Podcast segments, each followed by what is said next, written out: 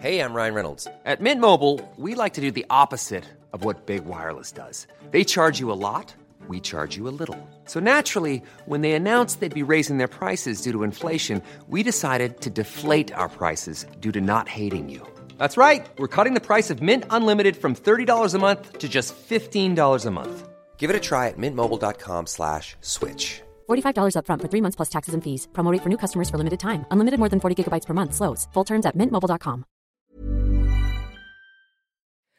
Nom, Regache. Prénom, Camille, Béatrice, Frédéric. Sexe, F. Taille, 1m68.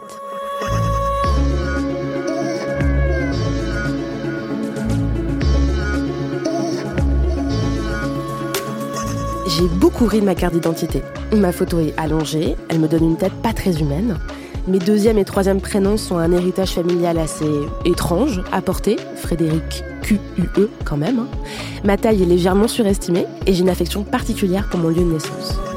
Tout ce qui se trouve sur cette carte a généré mille discussions, sauf une information qui n'a jamais levé aucun débat, aucune question, une lettre est passée à la trappe, F, femme, féminin. J'avais jamais vu cette petite lettre parce que j'ai un rapport apaisé à cette carte d'identité et à tous les autres papiers officiels sur lesquels il est marqué que je suis une femme. Mon passeport, mon permis de conduire, ma carte de sécurité sociale. Parce que je me sens femme et que c'est bien ce sexe-là que mes parents ont déclaré à l'officier de l'état civil quand je suis née. C'est pas le cas de tout le monde. Et lorsque c'est pas le cas, avoir des papiers d'identité qui ne correspondent pas à son genre, lorsqu'on est une personne trans par exemple, c'est toute une vie qui est bouleversée. Parce que ce M ou ce F, si on regarde bien, au quotidien, on vous le demande partout. Mais est-ce qu'on en a vraiment besoin? Pourquoi est-ce qu'on considère encore aujourd'hui que notre sexe, c'est une des briques capitales pour exister en société? Et surtout, pourquoi est-ce que l'État, nos institutions, ont besoin de ces cases? Est-ce qu'elles sont encore justifiées?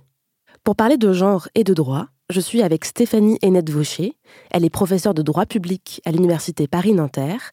Elle a notamment coécrit un livre intitulé Ce que le genre fait au droit et a copiloté un programme de recherche sur la théorie féministe du droit. Alors la notion d'état civil, euh, elle est très importante d'abord parce que c'est vraiment un peu euh, l'acte de naissance de la personne sur la scène juridique. Toute personne qui existe comme personne juridique, en tout cas une personne physique, a un état civil. Et donc on va euh, constituer l'état civil à partir d'un certain nombre d'éléments, parmi lesquels la filiation et la mention du sexe jouent un rôle tout à fait euh, essentiel. C'est-à-dire, euh, lorsque euh, l'enfant naît, on va aller inscrire à l'état civil sa filiation, c'est-à-dire de savoir de qui il est l'enfant et euh, son sexe, ainsi que le jour, l'heure de sa naissance, le lieu de sa naissance, etc. Donc c'est ça véritablement qui constitue l'état civil. Et ce qui est intéressant, c'est que euh, on voit bien que c'est pas seulement euh, un document administratif. C'est pour ça que je commençais en disant euh, l'état civil, c'est vraiment l'acte de naissance de la personne juridique. Ça permet de comprendre que euh, la filiation, le sexe, la date, etc. de naissance euh, sont des éléments qui définissent la personne juridique. C'est-à-dire que dans l'état actuel du droit, il n'y a pas de personne juridique sans ces éléments-là.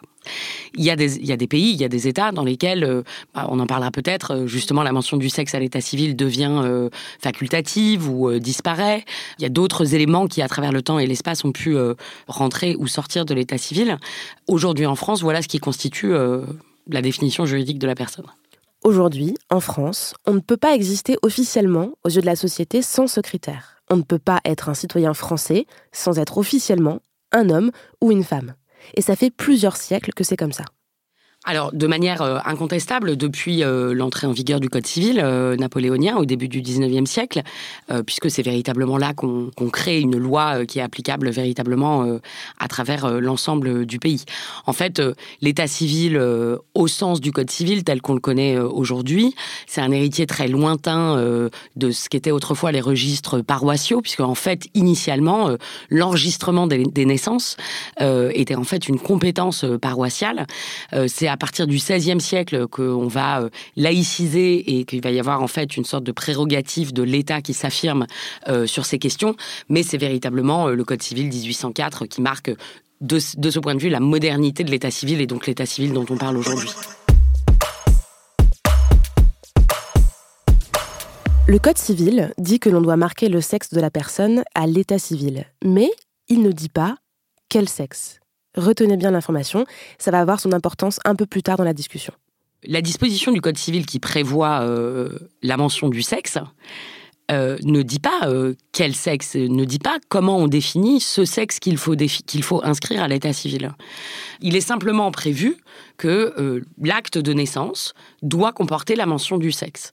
Mais ce texte, qui est en vigueur de manière inchangée depuis le début du 19e siècle, ne dit pas il ne peut y avoir que deux sexes ou il doit y avoir un sexe masculin, un sexe féminin et puis un sexe neutre. Enfin, il n'y a aucune définition. Cela ne veut surtout pas dire que le droit ne voit pas le sexe. Le sous-entendu, ce qui est évident à ce moment-là, c'est bien sûr qu'il n'existe pas d'autre manière de se définir que homme ou femme. C'est tellement évident que cela ne se précise pas. Mais le fait qu'il existe deux sexes différents, avec des droits différents d'ailleurs, ça se voit quand même dans les textes juridiques. En fait, en cascade de la mention du sexe à l'état civil, la législation civile, mais aussi au-delà, euh, les droits civils et politiques, euh, etc., ont pu longtemps être écrits sur le fondement d'énoncés spécifiques pour les hommes et pour les femmes. Ou pour euh, l'épouse et l'époux, ou pour euh, la mère et le père, d'accord? Mais donc on avait toute une série euh, de notions présentes dans les énoncés juridiques qui renvoyaient à cette division sexuelle ou à cette distinction sexuelle fondamentale. Et oui, ça fait toujours du bien de le rappeler, mais pendant longtemps, les droits des femmes et les droits des hommes, c'était pas les mêmes pour voter, pour être élu, pour travailler, pour ouvrir un compte en banque. Et pour la première fois en 1945, les bureaux de vote, malgré tout l'appareil solennel du tapis vert, de l'isoloir et de l'urne, sont devenus très féminins puisqu'au nombre des électeurs s'ajoute pour la première fois la foule des électrices. Je suis très fière de voter et j'espère que toutes les femmes auront rempli leur devoir. 1965, elle peut exercer une profession sans l'autorisation de son mari. Elle peut gérer ses biens. Je ouvrir un compte en banque. Que faut-il que je fasse? Bien madame, il faudrait que vous nous présentiez une carte d'identité et une autorisation maritale. 1972, reconnaissance du principe travail égal, salaire égal.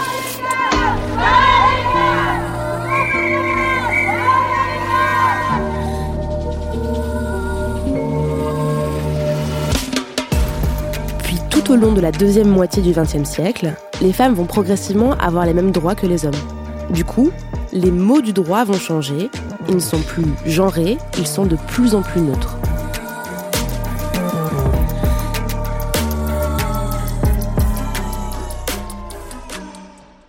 Mouvements très profonds qui a affecté la législation française, mais aussi euh, la législation dans de très nombreux pays européens ou au-delà, au cours des dernières décennies, ça a été un mouvement de neutralisation euh, des énoncés juridiques du point de vue de cette distinction.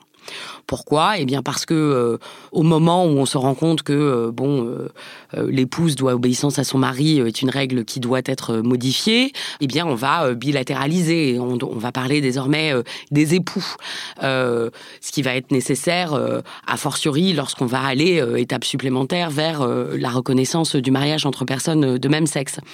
De la même manière, on va généralement se mettre à parler de parents pour toute une série de textes sur des bénéfices des prestations sociales ou sur des responsabilités éducatives, etc. Donc on, neutralise un peu les énoncés euh, juridiques. Et c'est un héritage des mouvements féministes. C'est un mouvement qui est essentiellement porté par euh, la montée en puissance du principe d'égalité entre les sexes, indubitablement. Cette montée en puissance du principe d'égalité entre les sexes, même si euh, c'est une histoire complexe, a évidemment elle-même partie liée à un certain nombre de mouvements féministes.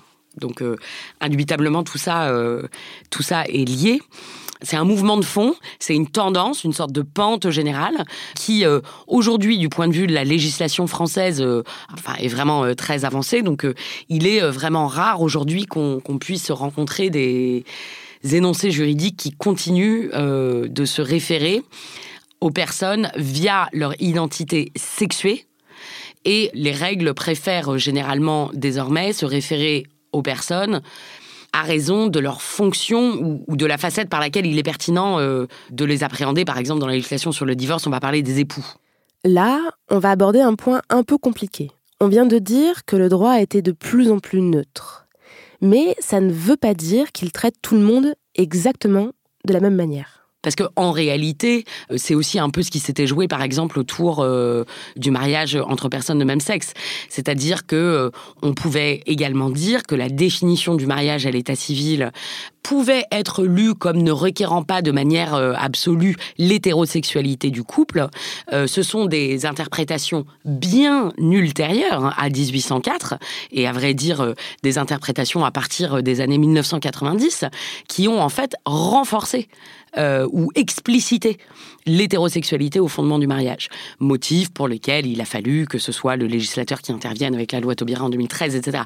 Mais en fait, donc c'est juste pour dire que euh, il y a évidemment euh, toute une dimension genrée des règles juridiques qu'on va trouver dans le code civil pour parler de, ce code-là, pour lesquels en fait il n'y avait pas besoin d'explicitation pendant très longtemps parce que il y a une sorte de conjugaison harmonieuse entre la norme sociale et l'ordre, oui, l'ordre du genre qui, nourrit euh, ces règles juridiques. Ce que Stéphanie Hennette-Vaucher dit lorsqu'elle parle de cet ordre du genre, c'est que même si, sur le papier, hommes, femmes, hétéros, homo, on a les mêmes droits, eh ben, il existe toujours des différences dans la société qui viennent alimenter et nourrir des interprétations inégalitaires du droit.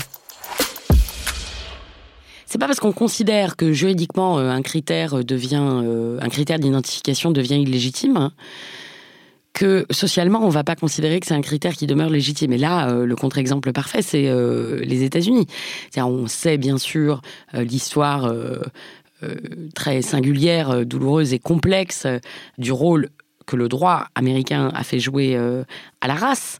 Aujourd'hui, il y a énormément de démarches qu'on doit faire aux États-Unis pour lesquels la question de votre identité raciale est posée. Alors bien sûr, elle est self-déclaratoire, mais euh, voilà, c'est juste pour, je pense, c'est un exemple intéressant pour souligner le fait qu'il y a une interaction euh, euh, complexe et pour le coup pas binaire entre entre le droit et la, nécessité sociale.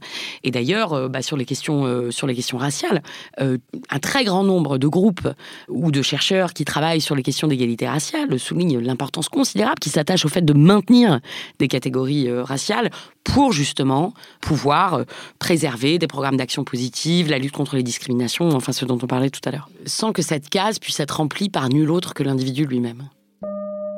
Non mais tu me dis qu'on a enlevé la, la, notion de sexe dans le droit, mais moi, dans tous mes papiers administratifs, je coche toujours H ou F. Pourquoi? Mais c'est euh, une question très intéressante, qui est celle de voir la profondeur de pénétration de ces catégories euh, sexuelles binaires dans le tissu social.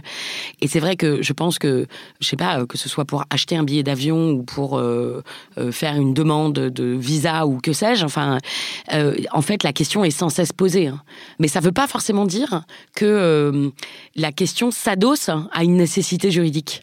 Je pense que pour 100 euh, cases qu'on coche, je pense que l'extraordinaire euh, majorité d'entre elles n'ont aucune raison d'être juridique, euh, ni même aucun fondement juridique. Encore une fois, je crois que c'est une sorte d'ancrage social de cette habitude de de, de, de classer les personnes. Par ailleurs, il y a quand même quelques petites évolutions sur la manière dont la puissance publique est censée s'adresser à ses citoyens. on peut faire référence à la normalement euh, l'abolition de l'usage euh, de mademoiselle. Hein. Voilà, il y a, quand même un certain nombre de, petites évolutions, mais on voit qu'elles ne sont pas euh, toujours suivies. Et je sais que le, le, le Haut Conseil et l'égalité entre les femmes et les hommes, il y a quelques années, avait lancé une campagne pour inciter les institutions euh, notamment les institutions publiques, à euh, se débarrasser des stéréotypes de genre dans leur communication, mais pas, la communication au sens euh, publicitaire, mais, dans la manière dont ces institutions interagissaient avec leurs usagers ou leurs employés, etc. Et, et voilà, là, c'est le genre d'arène dans lesquelles, en fait, on se met à soulever cette question et à se rendre compte qu'en fait, bah, il n'y a pas de nécessité dans beaucoup des interactions pour lesquelles ces questions sont posées qu'elles le soient. Non mais attends, on a besoin d'avoir des statistiques sur le sexe pour au moins pouvoir faire de la discrimination positive. Comment tu veux montrer que les femmes sont discriminées si t'as pas de statistiques sur le nombre de femmes? Une grosse question, euh, c'est toujours euh, est-ce que d'une certaine manière, euh, pour avoir des actions positives, par exemple pour promouvoir les femmes, il est nécessaire bah, de pouvoir appeler des sujets juridiques femmes et donc d'avoir la mention du sexe à l'état civil. Et c'est un débat euh, qu'on retrouve euh, évidemment, par exemple, aux États-Unis sur les questions raciales, euh, etc. Bon. il me semble en effet que qu'on veuille faire de l'action positive ou qu'on veuille avoir un droit de la lutte contre les discriminations, c'est-à-dire interdire par exemple les discriminations à l'encontre des femmes ou, sur le fondement de l'orientation sexuelle ou de la religion ou que sais-je, bah, il faut bien du coup euh, pouvoir identifier des personnes euh, à, raison euh, de leur sexe, de leur orientation sexuelle, de leur religion. Cela étant, toute la question est comment est-ce qu'on identifie les personnes? Je prenais l'exemple du droit à la non-discrimination religieuse. Bon, évidemment, il n'est pas question de mettre la religion des personnes euh, dans l'état civil, en particulier en France. Ça renvoie à des histoires, à des moments assez sombres de l'histoire, dont je ne sache pas que euh, quiconque euh, souhaite les revivre à, à court ou à longue échéance. Est-ce que ça veut dire pour autant qu'on ne peut pas avoir de droit de la non-discrimination sur le fondement de la religion? Non. Pourquoi? Parce qu'en fait, on permet simplement aux personnes de se déclarer au moment où c'est utile, dans le cadre par exemple d'une action en discrimination, bah, de déclarer qu'elles sont de telle ou telle confession et que c'est à raison de cela euh, qu'elles ont euh, subi euh, un traitement défavorable. Donc, de la même manière, je veux dire, on pourrait très bien considérer que le sexe, sans être mentionné à l'état civil, pourrait être euh, invoqué de manière autonome et spontanée par la personne concernée, si et quand elle le juge utile, pour bénéficier d'une action positive ou d'une protection contre une discrimination.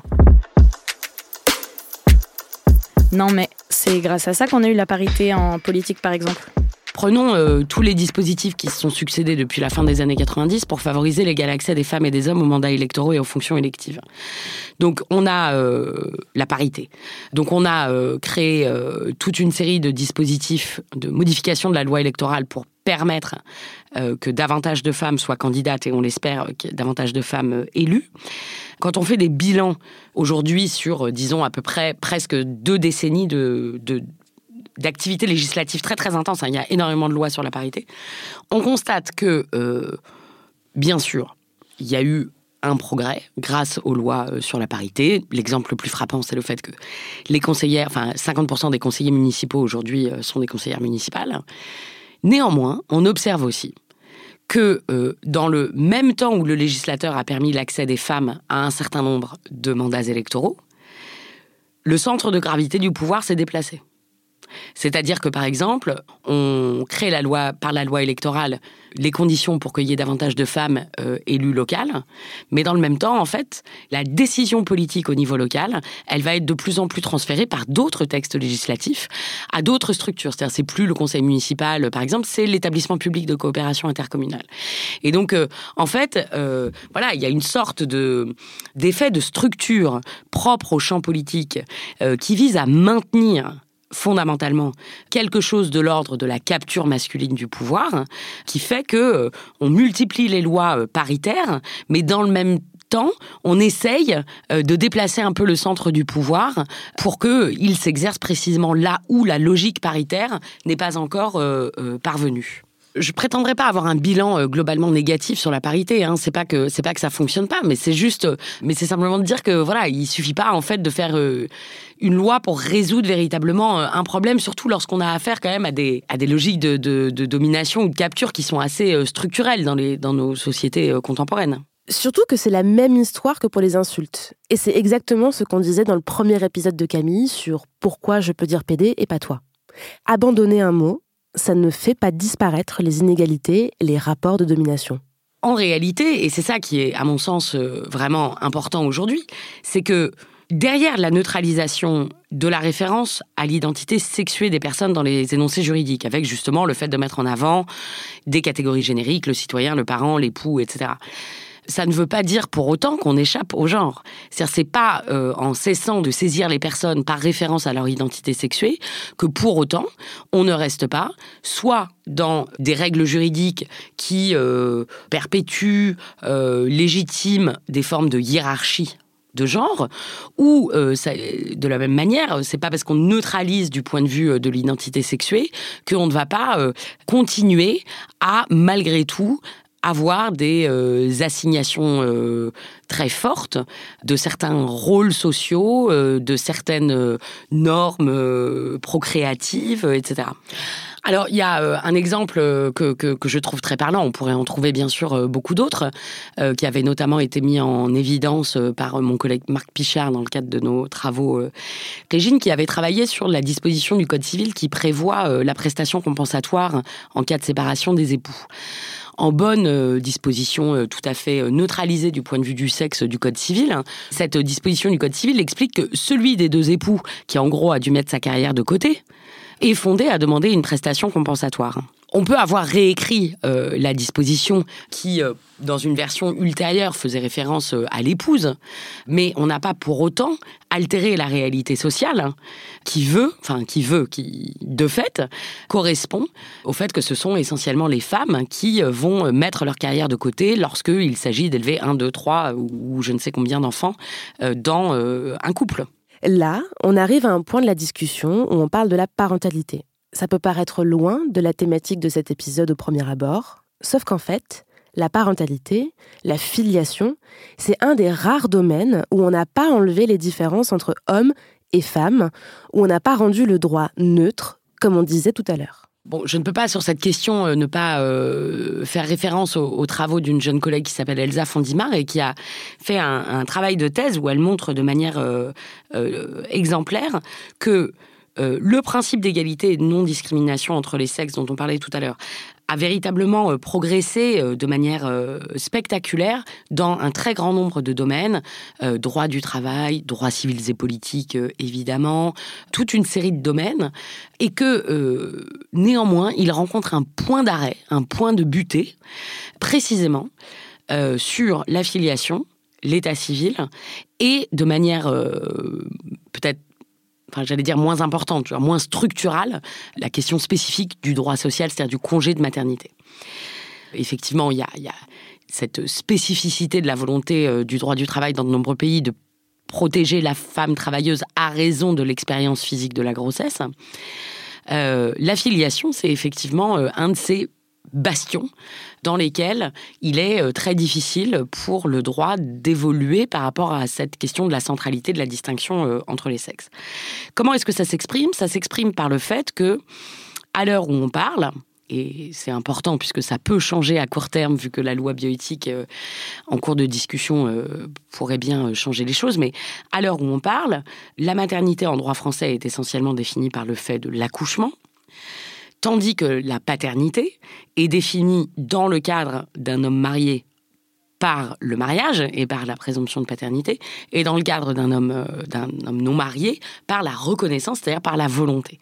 Et donc effectivement, là, il y a une distinction très très importante, c'est-à-dire que, euh, si je voulais le résumer de manière un peu abrupte, on pourrait dire qu'en effet, la maternité, elle est définie euh, par le corps, alors que la paternité, elle est définie par la volonté. D'accord?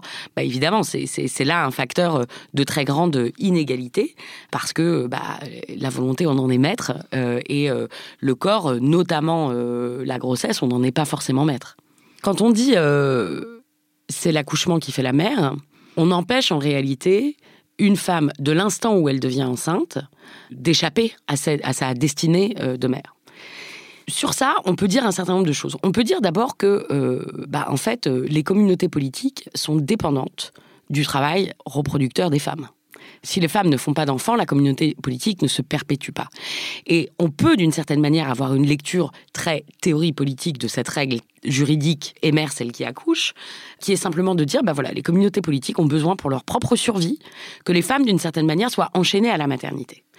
Ce qui permet aussi d'expliquer pourquoi il a été si complexe et si lent de parvenir à la légalisation de la contraception, à la légalisation de l'avortement, et pourquoi euh, ces questions euh, sont loin d'être résolues dans beaucoup d'espaces de, de, du monde.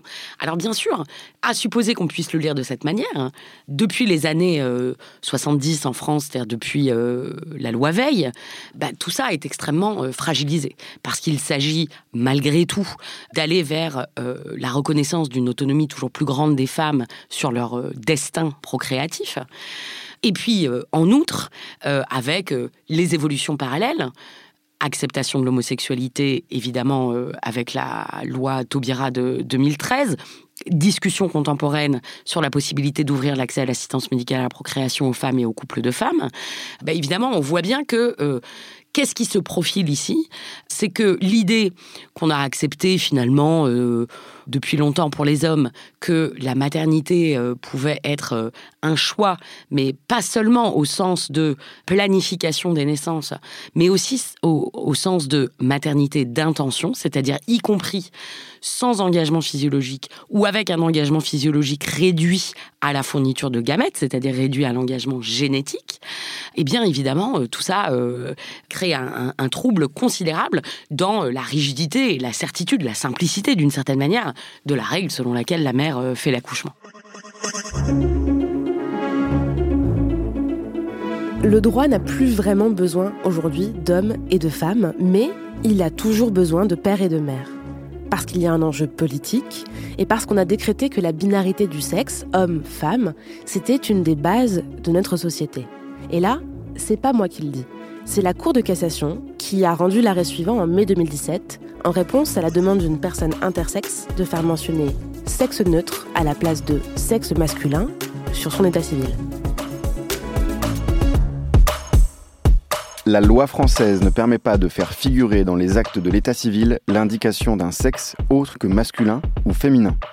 La Cour précise que, dans les actes d'état civil, il n'existe que deux mentions relatives au sexe, masculin, féminin. Cette binarité poursuit un but légitime, car elle est nécessaire à l'organisation sociale et juridique dont elle constitue un élément fondateur.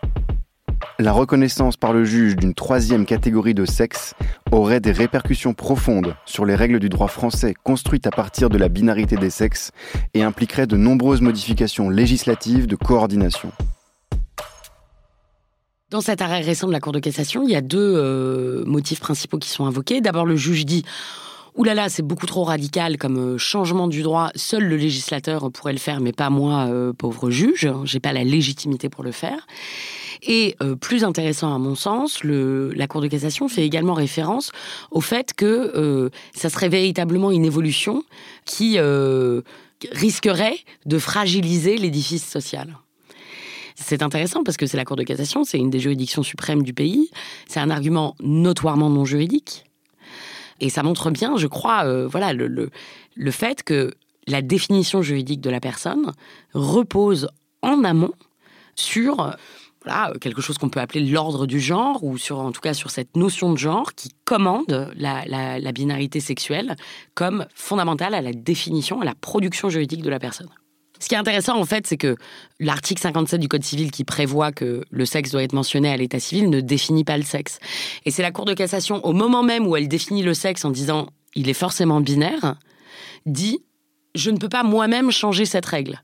Or, elle vient de la produire. Donc, il y a, je crois, ici toute la tension, en fait, qui montre bien euh, voilà, la difficulté pour ces acteurs juridiques à euh, prendre de la distance par rapport à ce qui apparaît véritablement comme la constitution de la personne.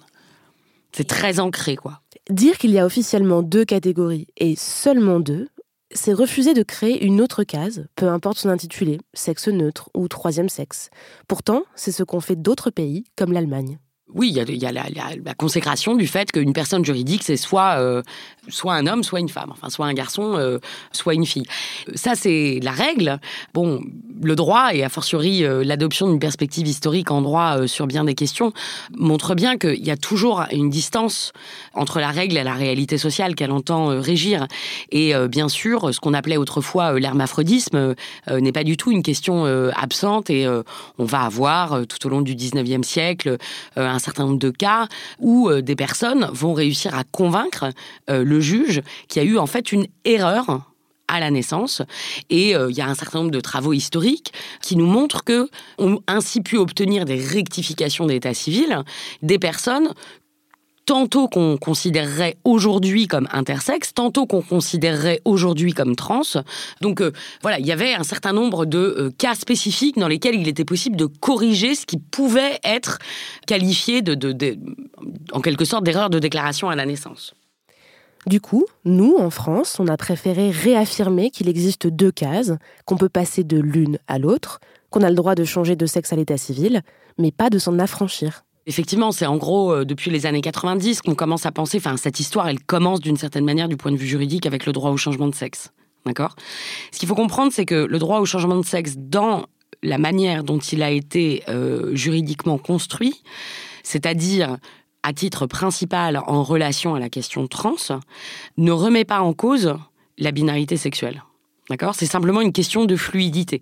Est-ce que l'autonomie de l'individu est telle que cette mention du sexe à l'état civil, dont le Code civil nous dit que c'est l'institution, c'est la production juridique de la personne, est-ce qu'on peut considérer que ça tombe en fait dans la petite souveraineté de l'individu pour quitter euh, la grande souveraineté de l'État et que du coup, ça peut tomber sous l'empire de la volonté individuelle? Est-ce que je peux décider euh, je peux dire que euh, je considère que finalement ce sexe qui m'a été assigné à la naissance n'est pas le bon? Donc ça, c'est la question de la fluidité. Est-ce que je peux passer d'une catégorie à l'autre? Mais ça ne remet pas en cause nécessairement le fait même euh, des catégories et le fait même de la binarité catégorielle. Donc il y a la question de cette fluidité et on voit bien que c'est en ça que la question de l'intersexuation est absolument passionnante parce que précisément elle remet nécessairement en cause la binarité. Et on voit bien que d'une certaine manière, le droit a pu accepter depuis fort longtemps déjà, depuis plus de 30 ans, l'idée qu'il peut y avoir un droit au changement de sexe. Alors loin de moi l'idée de euh, nier la rigueur des conditions qui ont été posées il y a une trentaine d'années euh, à ce droit au changement de sexe et tous les problèmes euh, qui continuent de s'en suivre parce que l'évolution est très lente et comme vous le savez, c'est seulement il y a quelques années que le code civil a été modifié pour dire qu'on pouvait changer de sexe sans nécessairement devoir subir des opérations chirurgicales de stérilisation je ferme la parenthèse, mais néanmoins, le principe du changement de sexe est consacré, disons, il y a déjà une trentaine d'années. Et je, je, trouve ce contraste entre le fait qu'il y a un peu plus de deux ans, on refuse l'intersexuation, on refuse le sexe neutre, alors qu'il y a déjà 30 ans, on accepte le droit au changement de sexe. Et euh, je trouve que ça montre bien qu'en fait, celui qui est le plus menaçant pour l'édifice juridique, pour la construction de la personne, parce qu'il est menaçant pour la binarité catégorielle, c'est euh, le sujet de l'intersexuation. Je reviens au mot de l'arrêt de la Cour de cassation, qui affirme que créer une troisième catégorie, je cite, impliquerait de nombreuses modifications législatives de coordination. Est-ce que c'est vrai? Alors, Bon, ça serait pas grand-chose à changer. Enfin, moi, j'aime toujours dire que le, droit, euh, c'est le, c'est, le terrain de l'imagination. C'est-à-dire, on peut tout faire. Hein. on peut, donc, il n'y a pas d'impossibilité. Et d'ailleurs, au jour où on parle, c'est-à-dire l'état de la loi bioéthique telle qu'elle a été votée en première lecture à l'Assemblée nationale euh, à l'automne, pourrait changer la règle, puisque précisément, il est prévu, notamment pour les couples de lesbiennes, que la maternité découlerait désormais de euh, la reconnaissance euh, faite devant notaire, reconnaissance de maternité, et donc du coup, bah, plus de l'accouchement. Alors, je, vais essayer de ne pas me contredire immédiatement. Le, droit est le terrain de la plus grande imagination, et donc, bien sûr, on peut tout imaginer. Cela étant dit, le droit est aussi un, un objet, une réalité profondément sociale. Le droit est une réalité sociale. Le droit, il est donc nécessairement le résultat, la production d'un certain rapport des forces sociales et politiques à un instant et à un endroit donné. Donc, cette précision étant faite, non, je ne suis pas sûre que l'horizon euh, d'un droit où euh, toute référence de genre aurait complètement disparu soit euh, tout à fait réaliste à, court terme.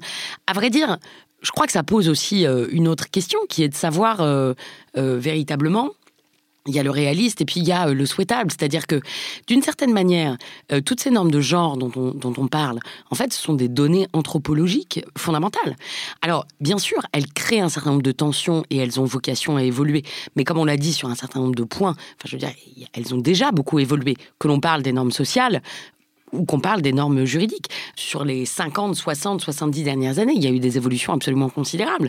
Est-ce que d'une certaine manière, on ne peut pas aussi considérer que probablement l'idée d'un droit ancien, archaïque, euh, genré, s'opposerait à l'idée d'un droit euh, moderne, ouvert, euh, absolument non genré Enfin, je suis pas sûre que ça soit pas euh, une perspective complètement illusoire. Je crois qu'en fait, ce qui est intéressant, c'est ce qui se joue dans les combats, dans les tensions, qui vont produire les évolutions. Et je pense qu'on sera toujours, en fait, dans la tension de quelque chose qui est en fait un peu une donnée anthropologique euh, constitutive. Et là, On revient à un point important que l'on avait déjà évoqué dans l'épisode Liberté, égalité, hétérosexualité avec l'historienne Camille Ropsis. Deux conceptions du droit s'opposent. Je vais résumer à grands grands traits. Il y a celle qui considère que le droit doit s'adapter à l'individu et celle qui considère que le droit doit encadrer l'individu. Ces deux idées du droit, on les retrouve très souvent quand on parle de questions de genre et de sexualité, pour le sexe à l'état civil, évidemment aussi.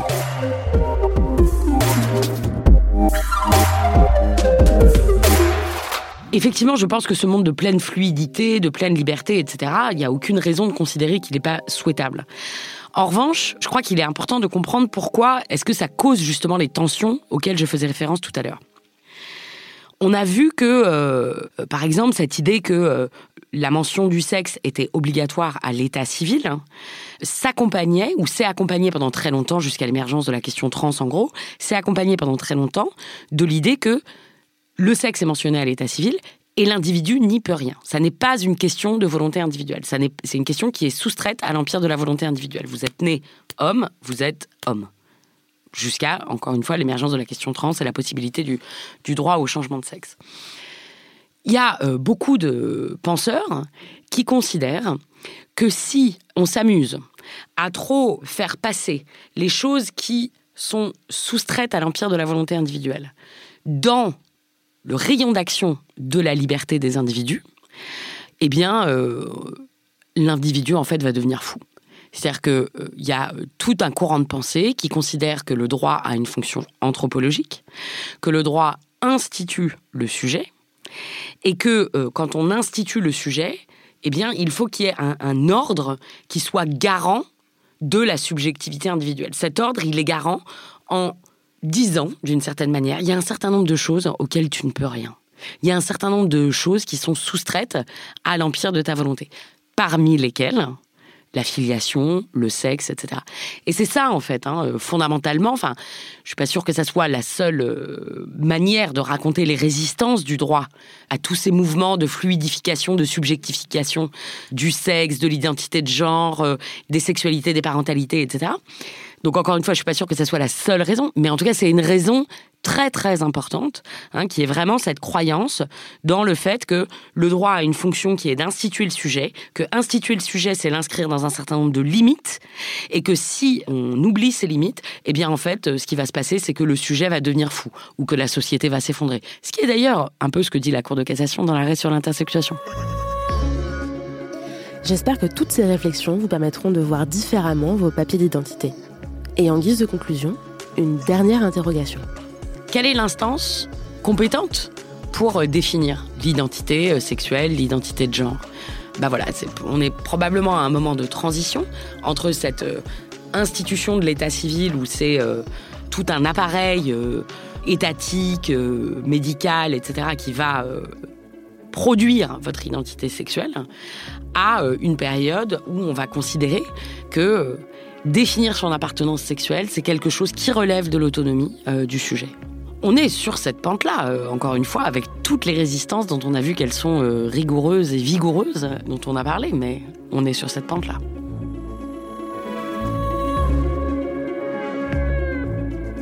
Diane Jean, taille 1m60, sexe féminin, a produit cet épisode.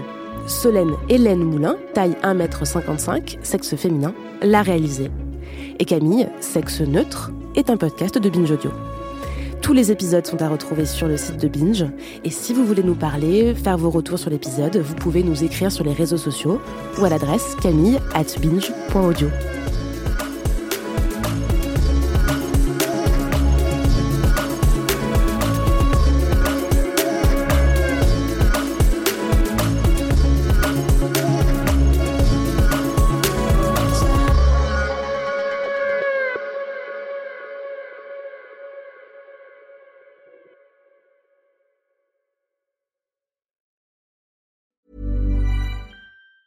Planning for your next trip?